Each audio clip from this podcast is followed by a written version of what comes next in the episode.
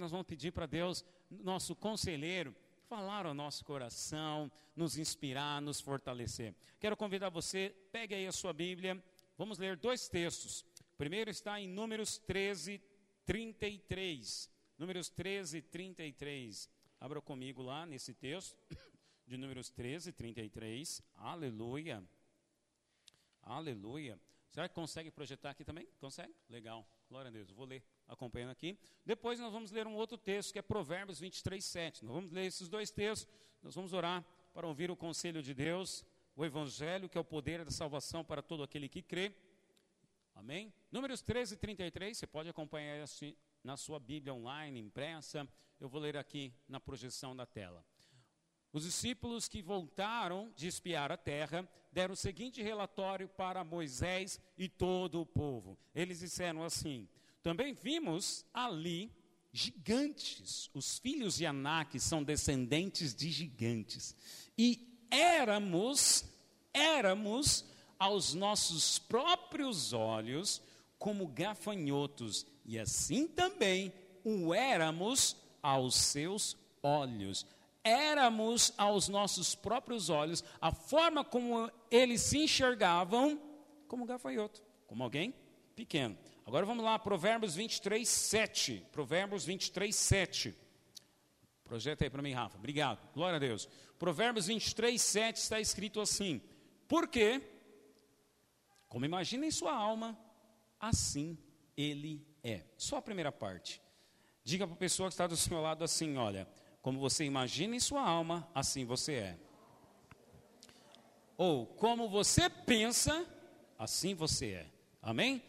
Glória a Deus. Coloque a mão no seu coração. Vamos pedir a Deus para falar conosco. Pai, em nome de Jesus, o Senhor já está falando, o Espírito do Senhor tem liberdade, o Senhor age no meio de nós, o Senhor age no nosso interior, o Senhor vem habitar em nós. Pai, o Senhor Deus usou as canções, o Senhor usou as orações, agora quero pedir, ó Deus, que o Senhor, em tua misericórdia e graça, ó Deus, venha me usar, Senhor Deus, através da palavra, que possamos ouvir o conselho do Senhor, que possamos ser restaurados, curados em nossa fé, para viver intensamente a tua vontade, Senhor. Mais uma vez, ilumina nossa mente, o nosso coração, com espírito de revelação e de sabedoria. Levanto as minhas mãos, Senhor, para abençoar a tua igreja, declarando, ó Deus, que a tua palavra, ó Deus, é espírito e é vida, e ela tem o poder de vivificar a nossa fé, em nome de Jesus. Levante a sua mão e ore assim comigo. Diga assim: Eu sou o que a Bíblia diz que eu sou. Eu tenho o que a Bíblia diz que eu tenho. E eu posso o que a Bíblia diz que eu posso. O meu coração está aberto para a palavra de Deus e eu creio que eu jamais serei o mesmo. Amém, amém. Pode sentar, irmãos, irmãs, aleluia, aleluia. Glória a Deus, glória a Deus. Muito bem. Nós estamos pregando nesse mês de janeiro e essa é a última mensagem da série da série em que eu estou falando nesse mês de janeiro é que 2022 será o melhor ano da sua vida. Então vamos só relembrar o que nós já falamos aqui. Já falamos que você, para esse ano, você tem que sonhar, como José, que sonhou, né? demorou, enfrentou rejeições da família, enfrentou acusações e calúnias, injustiças. Passou o tempo, mas ele foi aprovado e o sonho foi realizado. Então, embora você você tem que ter sonho para esse novo ano. E no meio do sonho, ou em busca da realização desse sonho, pode haver no meio do caminho rejeições e muito próximas, porque de José foi da própria família. Vamos lembrar o texto. Foi da família, do pai e dos irmãos. Injustiças e calúnias lá no trabalho de José. Ele foi injustiçado. Então pode acontecer essas coisas no, no percurso entre o intervalo de você ter o sonho e a realização. Depois falamos sobre Josué. Em Josué, nós falamos que, olha, para Josué, Deus não falou para Josué sonhar. Deus somente falou para Josué: disponha-te. Então, Josué é o exemplo de que, olha, alguém que já tem a promessa. Então, ensinamos na mensagem que, olha, você tem a promessa. O que você precisa ter, então, é a disposição. E aí demos exemplos de situações que podem causar indisposições em nós, ok? Mas para alcançar o sonho e ver a promessa realizada, temos que ter a disposição. E Deus encorajou jo, jo, Josué, dizendo para ele: ser forte, ser corajoso. Então, essas foram as palavras de Deus e que nós estudamos lá em José. Depois, no último domingo, agora, nós falamos de Abraão, que também, para você ter um ano melhor, não basta ter fé, você precisa ter esperança. Mas falamos que para você, esperança é baseado em alguma coisa que você está vendo, é baseado em alguma perspectiva. E muitas das vezes as perspectivas não são boas. E aí falamos o exemplo de Abraão.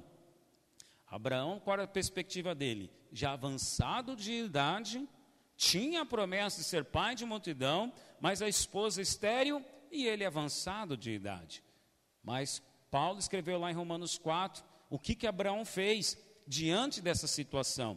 A palavra de Deus diz que ele esperando contra a esperança, ou seja, tem momento que eu vou ter que ir contra a esperança, eu preciso ter esperança, mas se as perspectivas não são boas, eu tenho que esperar contra a esperança. E como diz o texto lá em Romanos 4, como que Abraão fez isso? Se fortalecendo em Deus, dando glória a Deus. Então, é se fortalecendo, eu vou manter a minha esperança, mesmo que as perspectivas, vamos lá, eu tenho esperança de ver a minha família salva, mas as perspectivas é, e são, meu filho está desviado, meu marido aumentou ainda mais a bebedeira, como é que eu vou ver a minha família salva? Olha as perspectivas, não me dão fé e nem esperança. Então, esse é um exemplo de você esperar contra a esperança, se fortalecendo para não se desanimar, porque o texto lá, Paulo também diz que Abraão, não desanimando, se fortalecia em Deus. Não significa que não passou desânimo em Abraão, passou. Diante de tantas perspectivas ruins, negativas, claro que passou o desânimo, mas o que, que ele fazia? Quando chegava o desânimo, ele buscava se fortalecer em Deus. Hoje, eu quero encerrar essa série né, é o último domingo do mês, e eu quero encerrar essa série sobre 2022, vai ser o melhor ano da sua vida, e eu quero falar que, assim como você imagina em sua alma, assim você é. Aquilo que você pensa, que você projeta para você, agora preste atenção, não estou falando de resultados, tá? Não é numa linha humanista, de que você pode, você, né, o poder está aí dentro de você, você vai alcançar, sabe esses coaches de autoajuda? Não, não é nessa linha, não é nessa linha. Não estou falando também de resultados, mas eu estou falando de como você se vê, como você se vê como pessoa. Como pessoa. Por quê? Vamos lá, irmãos. Eu quero conectar e fechar esse pacote de mensagens. Som. Quero fechar esse pacote mens dessas mensagens conectando. Então, eu vou sonhar. Amém? Vou vencer as rejeições e as injustiças. Vou ter à minha disposição Vou esperar contra a esperança, mesmo as perspectivas não sendo boa. Ok, tudo isso me leva ao quê? A resultados. Perfeito? Estão comigo? Amém? Resultados. Hoje eu não quero falar de resultados. Eu quero falar de como você vê. Porque como que você vai alcançar resultados se você se enxerga como gafanhoto, que é o texto que nós lemos? Como você vai alcançar resultados se você se enxerga de forma inferior. Sempre tem alguém melhor que você. Sempre você é a última bolacha do pacote. É a forma como você se vê. Amém? Estão comigo? Amém? Então a forma como você se vê é importantíssima para você alcançar aqueles resultados. Deus tem promessa, mas se eu me ver como gafanhoto, no texto de Números 23, eram 12 espias. 12.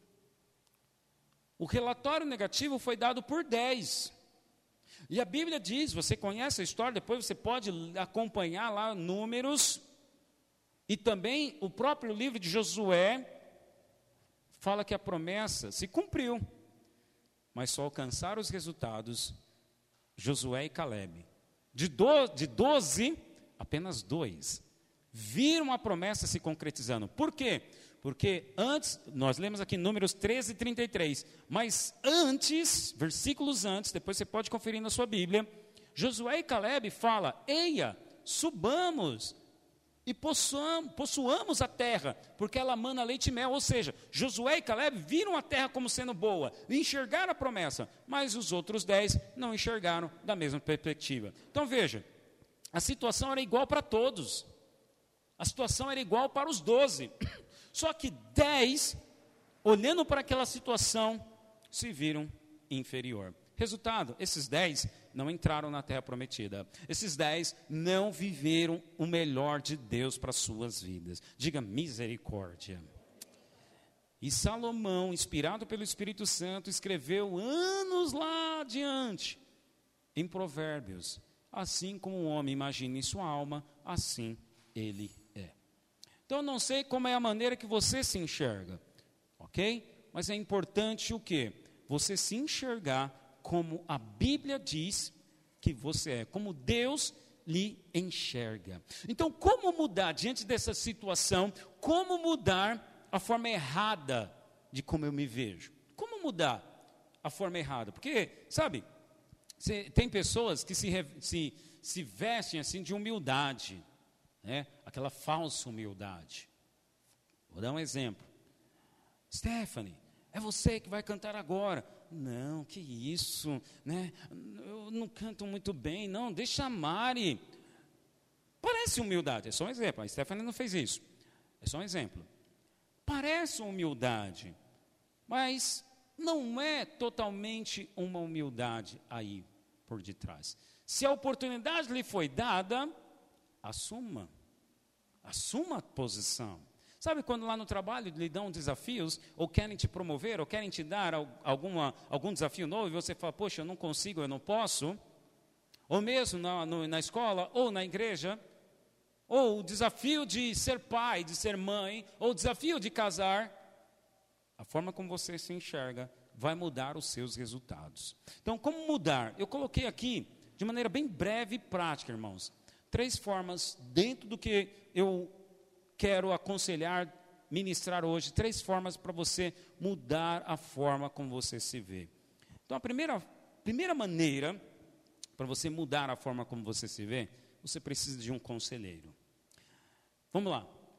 Os discípulos, quando Jesus anunciou que ele iria morrer, ser morto, ser entregue, mas ressuscitaria, os discípulos ficaram tristes. Mas, mestre, o Senhor não vai mais estar conosco. E Jesus prometeu: Ei, vocês não vão ficar só, vocês não vão ficar órfãos, mas eu vou enviar um outro. E esse outro vai ser o seu conselheiro, consolador. Uau! Então, dentro de nós, temos o Espírito Santo que nos aconselha. Amém? Você tem o Espírito Santo habitando em você? Temos o Espírito Santo habitando em nós. Ontem, exatamente ontem, na noite de ontem, né, eu recebi a célula dos jovens lá em casa, foi muito legal, bacana, o ambiente, né, a reunião. E na hora ali, Deus me deu uma inspiração de uma ilustração. A noite de ontem, né, como hoje também, está meio cinza, certo? Nós não estamos enxergando as estrelas. Mas você concorda comigo que as estrelas estão no céu? Sim ou não? As estrelas estão lá. Mas tem momento e fases na vida que nós estamos com nuvens negras sobre nós.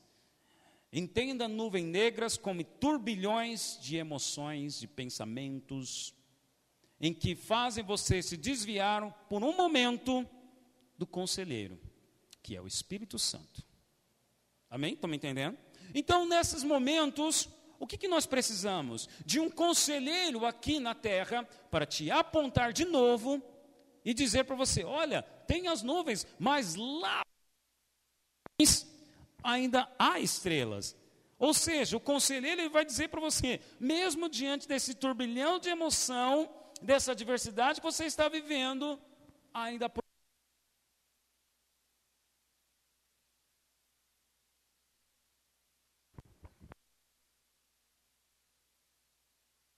Som. Esse é mau contato, acho que é mau contato. Mesmo em meio ao céu cinza, esse turbilhão, essa tempestade, as estrelas estão lá. A estrela da manhã que é Jesus. O Espírito Santo está habitando em você. Sabe, tem momentos, não sei você, mas eu tenho momentos assim, e dias, vezes, que eu acordo assim, meio triste. Nada aconteceu. Nada. Mas acontece de estar tá triste. E aí vem as setas do diabo, me fazendo ver as circunstâncias. Aí derruba mais ainda. Aí você olha, o céu está mais cinza ainda. Essa é a hora que nós precisamos de um conselheiro. E eu quero mostrar para você um texto. Olha, Provérbios, por favor, Rafa, projeta para mim. Provérbios 27, versículo 5. Então, nessa hora, pode ser que, mediante da circunstância, o que você está sentindo, porque o que você está sentindo não significa que você é.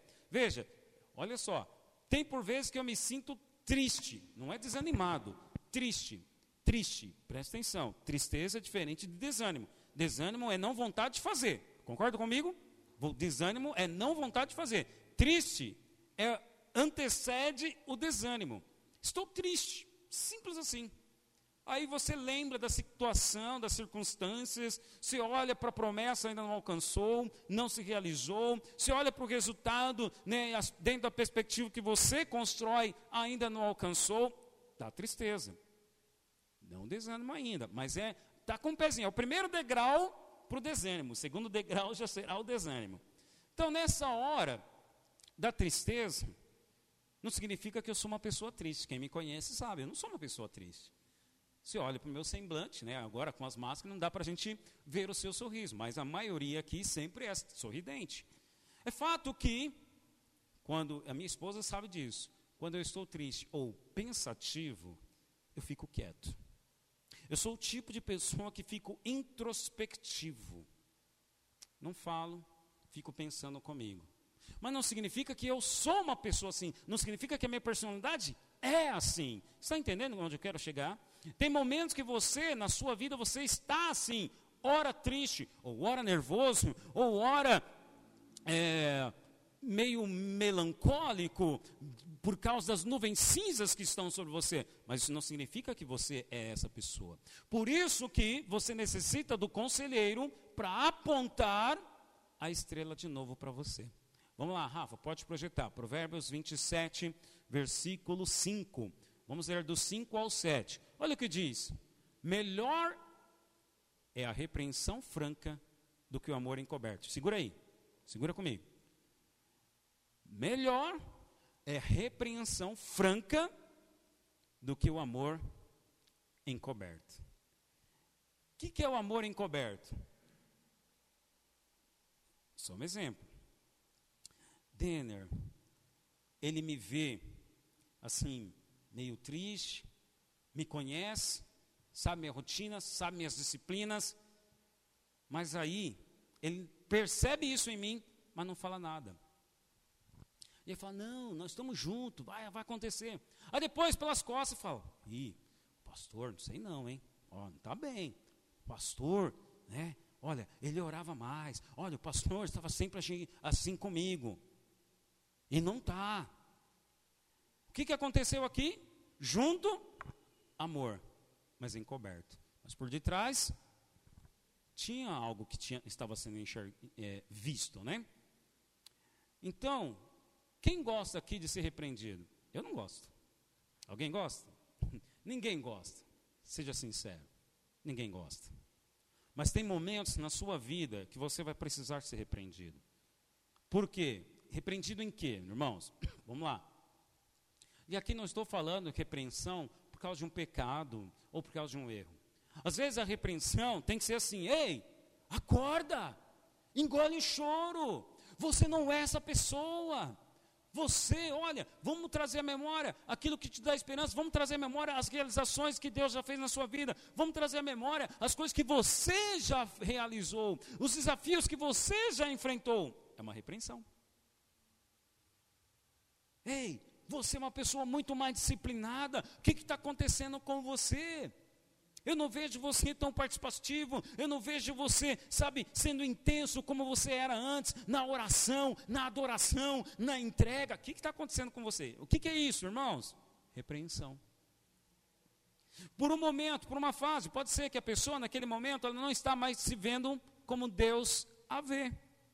Por alguma coisa que está acontecendo. E vamos lá, irmãos. Vamos lá. Eu estou falando naquela, naquela situação e circunstância e que você está se vendo de forma inferior. Eu não estou falando naquele contexto em que você está triste, você está, você não está mais naquela disciplina porque algo está causando uma dor em você. Vamos lá, se perder um parente, alguém está enfermo. Não estou falando dentro desse contexto. Não estou falando dentro desse contexto. Mas estou falando dentro do contexto em que você está bem, mas que por um momento você está vacilando. E aí, da onde vem esse vacilo? Vamos lá, Rafa, verso 6. Leais são as feridas, feitas pelo que ama, porém, os beijos de quem odeia são enganosos. Significa que essa repreensão, tem gente, quando repreendido dessa forma, ao invés de a pessoa se levantar, engolir o choro, eu vou seguir para frente. Não. Ela chora mais e ainda fala: O Denner está contra mim. Ele não me apoia. Olha o que, que ele fez comigo. Está pegando no meu pé. Nós somos uma igreja em células, glória a Deus. Nós somos uma igreja em células. E por sermos em células, nós nos preocupamos um com o outro. Vai ter por vezes que eu vou perguntar para você: Fulano, você está bem? Você está meio ausente? Percebi você no culto, na reunião, você não estava, né, parecia que você estava ali com o seu corpo, mas sua alma estava bem distante. Você está bem? Está tudo bem? Aconteceu alguma coisa? Perguntas para poder chegar em algum lugar.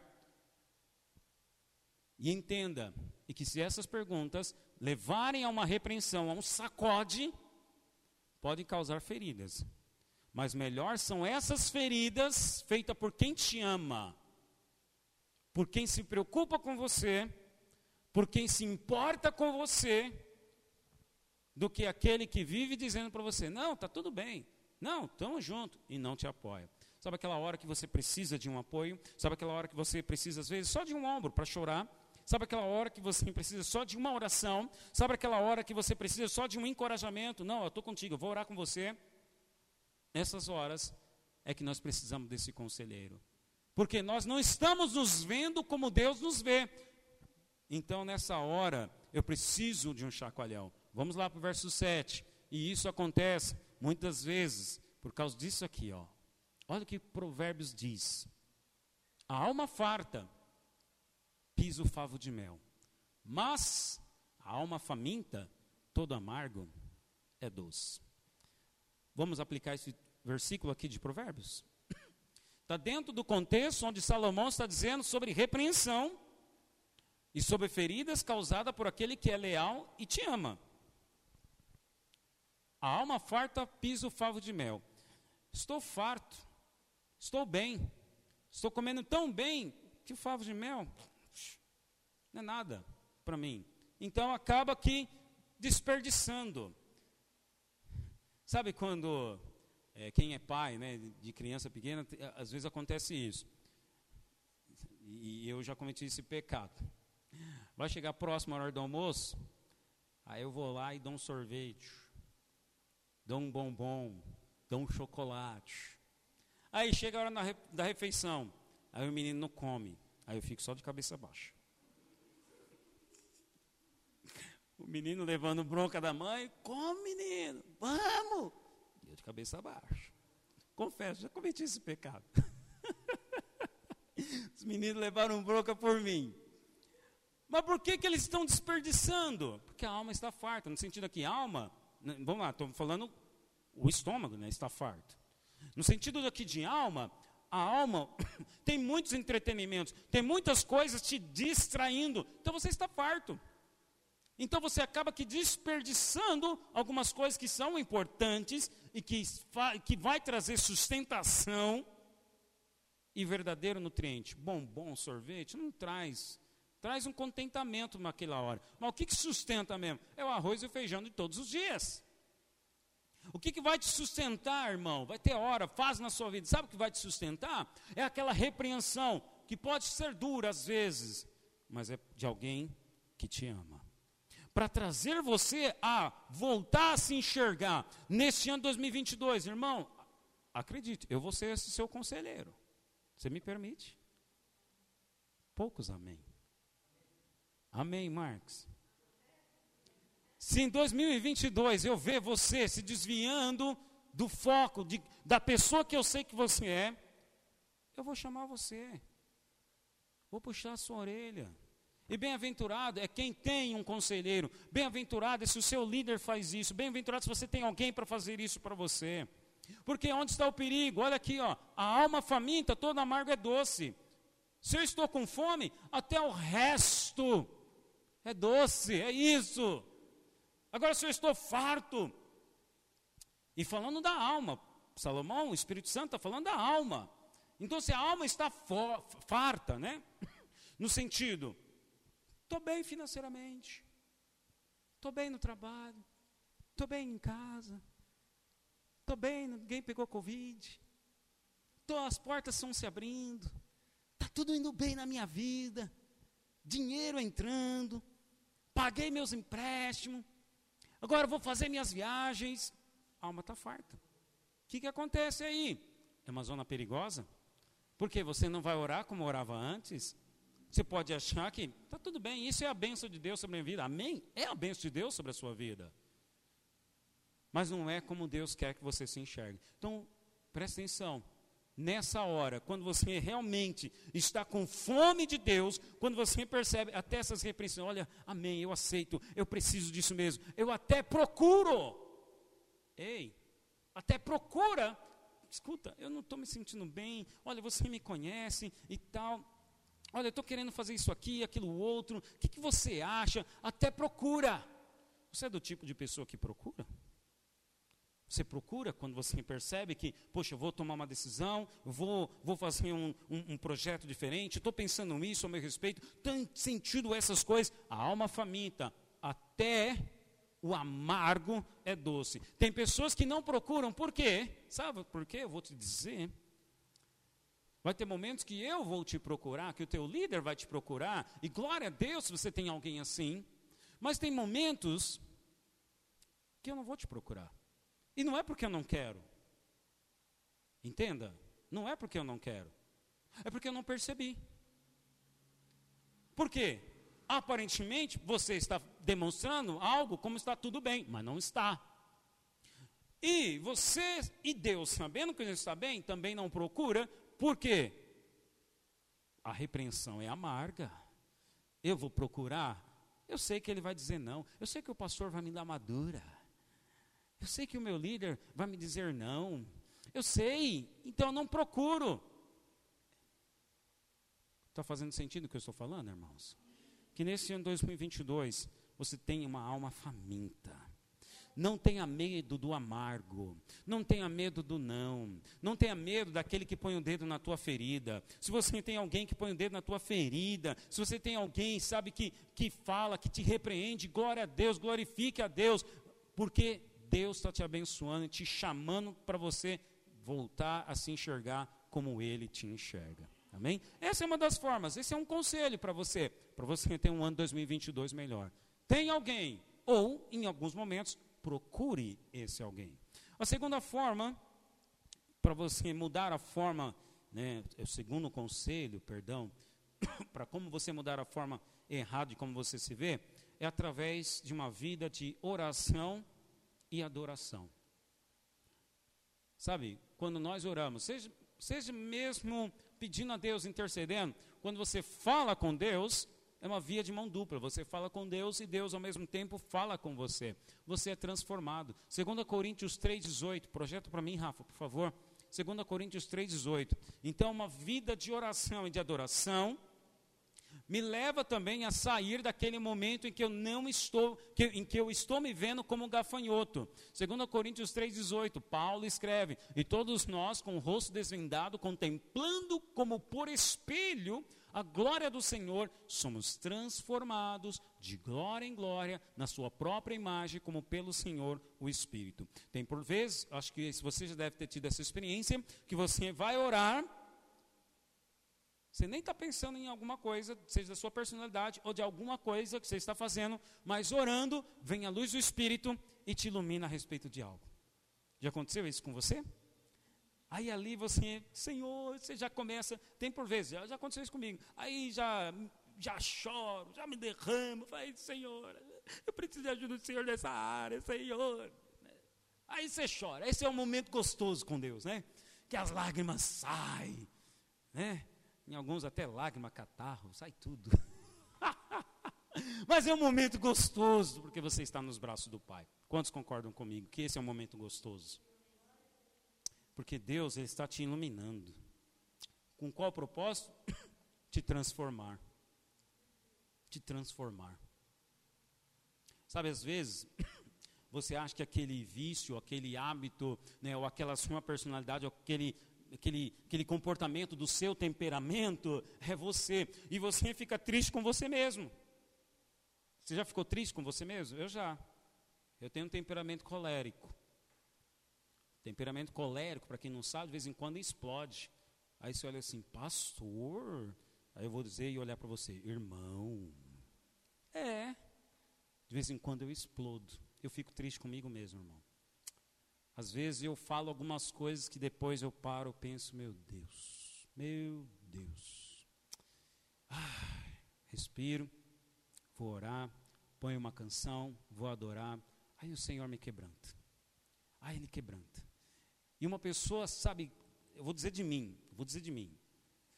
Nessas horas eu saio amolecido, sabe aquela doçura. Aí, aí já não, não, não, é, não é, sabe, hipocrisia e nem é algo assim, poxa, eu, eu vou fazer contra a minha natureza. Não, é algo assim que automático o Senhor te leva a ser uma pessoa doce, mas compassiva, que, que entende melhor o outro.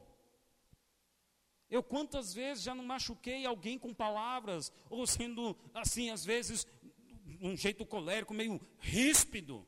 Eu reconheço isso de mim. E quando eu oro e adoro o Senhor, o Senhor sempre me traz essa memória. Sabe, o Senhor, Ele traz a memória isso, mas diferente do diabo. O diabo te traz a memória para te acusar. Como que é o pensamento maligno? Está vendo? Eu não mudei, não tem jeito. De novo, ó, o outro lá, tá vendo? Por causa de mim. Pensamento maligno. Pensamento divino, quando é o Espírito Santo. Senhor, me perdoa. Ah, Deus, eu preciso de ajuda do Senhor nessa área. E depois, resultado disso, você vai, se reconcilia e pede até perdão para aquela pessoa que você, porventura, percebeu que você machucou ela com palavras ou foi ríspido. Já aconteceu isso com você? É uma forma do Senhor te transformar por meio da oração e da adoração. Hoje nós temos tantos recursos, né, irmãos? Com os streams de áudio, Spotify, YouTube. Você está lá mesmo no trabalho, você põe lá, põe o seu fone de ouvido, se você pode, se você trabalha no computador, põe a música lá, põe no seu fone de ouvido, vai trabalhando, e hora ou outra vai até louvando, de vez em quando vai até cantando junto. Vai pegar o trem, vai pegar o metrô, vai pegar o busão, como eu pego, é o fretado, põe mensagem, põe um hino de louvor, vai orando, vou orando em línguas. Essa é a maneira como eu percebo, como eu sou transformado. Essa é a maneira como eu venço para o diabo não ficar me acusando, né, trazendo à memória minha personalidade, meu temperamento, meu jeito de ser, porque esse não sou eu. E eu não vou ficar me enxergando assim. Eu sou quem a Bíblia diz que eu sou. Sou servo, sou ministro da reconciliação, reconciliação e não divisão. Amém? E por último, mas não menos importante, a outra forma de você mudar né, a maneira de você se ver é renovando a mente, renovando os pensamentos. Veja, falei, primeira maneira, primeira dica: tem um conselheiro, alguém que vai te repreender. E às vezes ele vai te procurar, e vai ter por vezes que você vai procurar ele. Segunda forma, tenha uma vida de oração e de adoração, porque o Espírito Santo, que é o conselheiro, habita em você e ele mesmo vai te iluminar, ele mesmo vai te transformar. E a terceira dica, mas não menos importante, não deixei por último porque é menos importante. Deixei por último, nem sei porquê. Renovando a mente, Romanos 12, 2, um texto muito conhecido, você já deve saber de cor. Sabe de cor? Romanos 12, 2? Não? Projeta para mim, Rafa, por favor. Mas, vamos lá. Não vos conformeis com esse século. Paulo escrevendo século aqui é o status quo, sistema de como pensa, como você se vê, hábitos que você pratica, pela forma como você pensa. Então, status quo são sistema, maneira padrão, certo? Mas transformai-vos pela renovação da vossa mente, para que experimenteis qual seja a boa, agradável e perfeita vontade de Deus. Você quer experimentar a boa, perfeita e agradável vontade de Deus para esse ano? É transformar a mente, irmão. Você precisa ler a Bíblia. Você precisa ler bons livros cristãos. Não basta apenas orar e adorar. Não basta apenas ter alguém para falar na minha vida. Eu tenho que ser alguém que ler a Bíblia. Pastor, mas eu não entendo nada. Não se preocupe em querer entender tudo que você lê. Pedro dizendo para Jesus, Pedro disse assim: Senhor, só o Senhor tem as palavras da vida eterna. Sabe, a Bíblia não é um livro de filosofia. A Bíblia não é um livro ou um manual de autoajuda. A Bíblia é a palavra de Deus, ou seja, é o próprio Espírito de Deus, ou seja, é o próprio Senhor. Jesus foi apresentado assim no Evangelho, e o Verbo se fez carne. E no princípio era o Verbo. Em Gênesis diz que o Senhor, com a palavra, criou tudo, e haja por meio da palavra. Em Hebreus está escrito que o Senhor ele sustenta o universo por meio da sua palavra. Então a palavra de Deus é o próprio Deus falando conosco. Sabe, eu sei, fazem 22 anos que eu me converti. Foi em 1999. Eu já tive esse sentimento de querer ler a Bíblia e já querer entender tudo.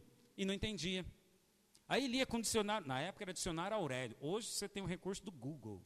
Não entendeu tal palavra? Vai lá no Google. Pesquisa o que significa ela.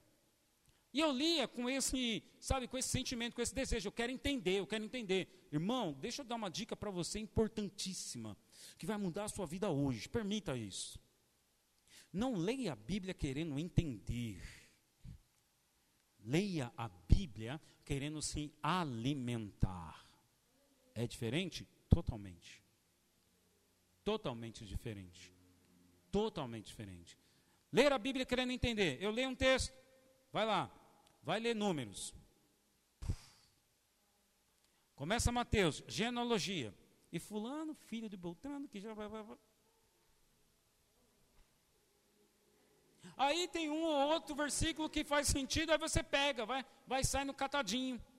Ah, essa aqui faz sentido para a minha vida. Ah, essa promessa de Deus para a minha vida. Aí vai ler Apocalipse. E se o Senhor com, com cabelo branco como a neve, mas os olhos como chama de fogo. Falei, meu Deus do céu, isso aqui é do demônio. Não queira entender. Sabe, deixem a explicação para os mestres. Se você quer se aprofundar no conhecimento, temos nossos cursos. Mas quando você for ler a Bíblia no seu dia a dia, não leia para entender, não. Leia como alimento. Mesmo que não esteja fazendo sentido, mesmo que você não esteja entendendo, vai grifando. Sabe, eu tenho, né, eu sou como você. Para ir para o trabalho, eu não levo aqui, ó, minha Bíblia está toda marcada, toda arriscada. No trabalho eu não levo, eu tenho minha Bíblia no celular. Mas na, quando eu tenho o meu momento com Deus em casa, na hora de orar, eu tenho que ler na Bíblia impressa. Não sei você, mas eu não consigo ler no celular no ônibus, indo para o trabalho, no ambiente, assim, eu leio no celular. Vou viajar a trabalho, eu leio no celular. Mas na hora que eu quero, sabe, orei, chorei, adorei, cantei, agora vou ler, eu preciso dela no papel. Eu não sei, não é nada místico, sabe, irmãos? Isso que eu estou falando é nada místico, é algo meu, pessoal, Márcio. Se fizer sentido para você, amém. Eu só digo para você que comigo faz mais sentido e eu, eu, ouço mais a voz de Deus quando eu leio ela impressa. Eu já marco, já grifo.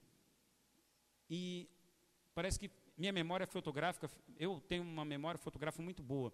Então, até melhor, quando eu bato ali, grifei, tal, eu já lembro do versículo. Já lembro dele. Já lembro das promessas. O Espírito Santo, na verdade, me lembra, né? Me traz a memória. Porque esse é o papel do conselheiro, do consolador, que é o Espírito Santo. Então, leia a Bíblia. Renove a sua mente. Paulo fala, transforme a sua mente. Ou seja, mude a forma de pensar. Eu vou encerrar, pessoal da louvor pode subir por um instante. Por que mudar a forma de pensar? Porque não estou pensando de acordo com a vontade de Deus, não estou me enxergando da forma correta. Talvez você conheça essa história. A história do domador de, de do, do, do domador de no circo. Não sei se você conhece. Mas é, hoje nem temos tantos circos assim, mas eu lembro, muitos anos atrás, tinha alguns elefantes e os elefantes ficavam presos por uma corda na pata e a outra ponta num toco de madeira. Aí eu via isso, né? Até então não entendia. Depois que eu ouvi essa história, falei, hum, faz sentido.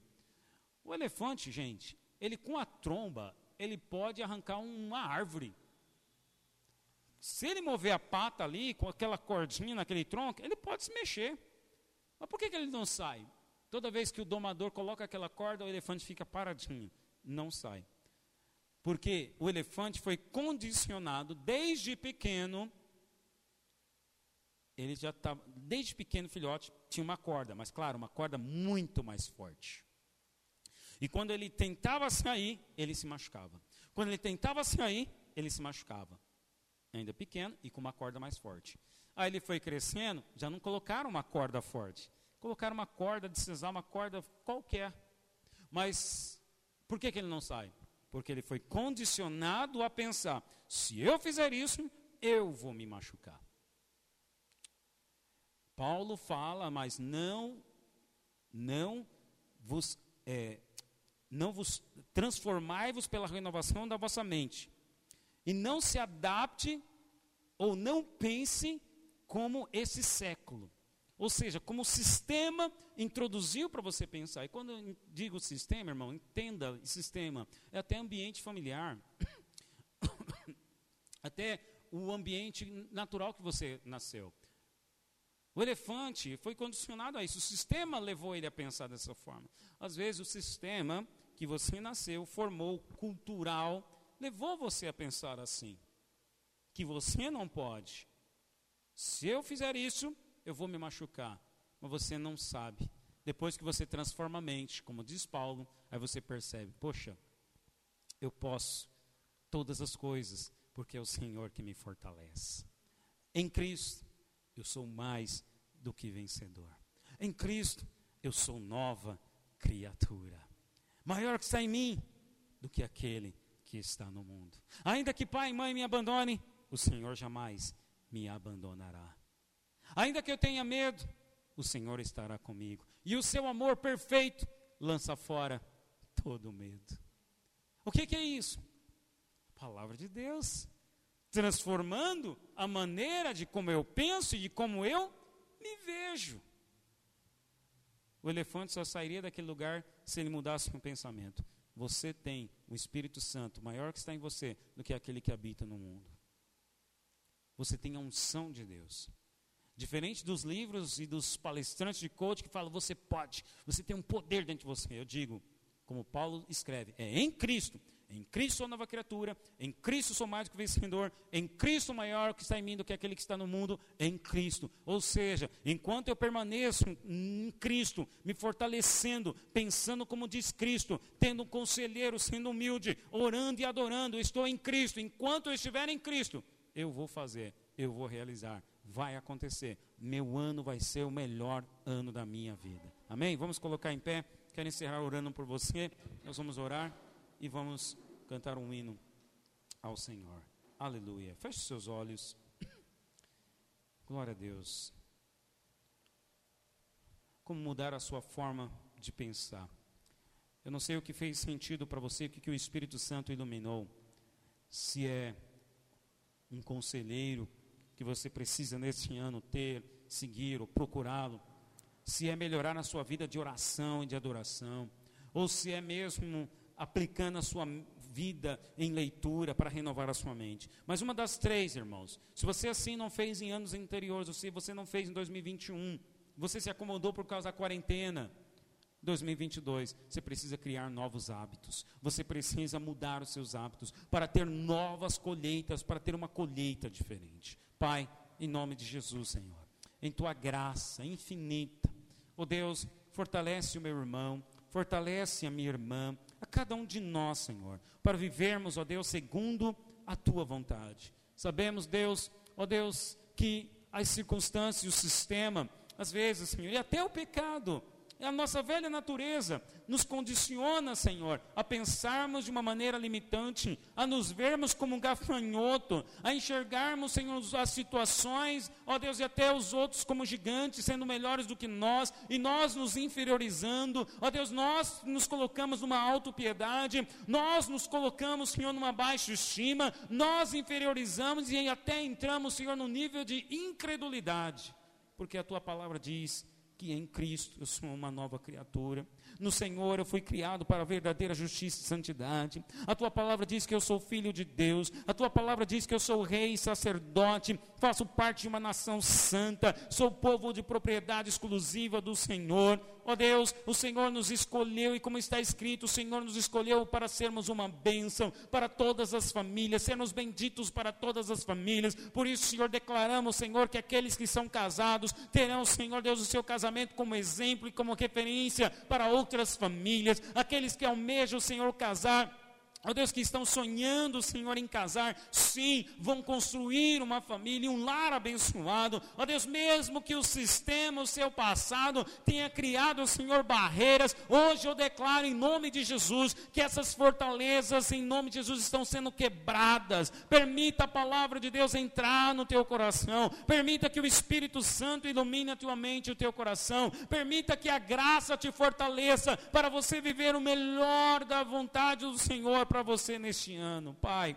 obrigado, Senhor, porque aqui oramos e cremos que essa é a vontade do Senhor para as nossas vidas. Em nome de Jesus. Amém e amém.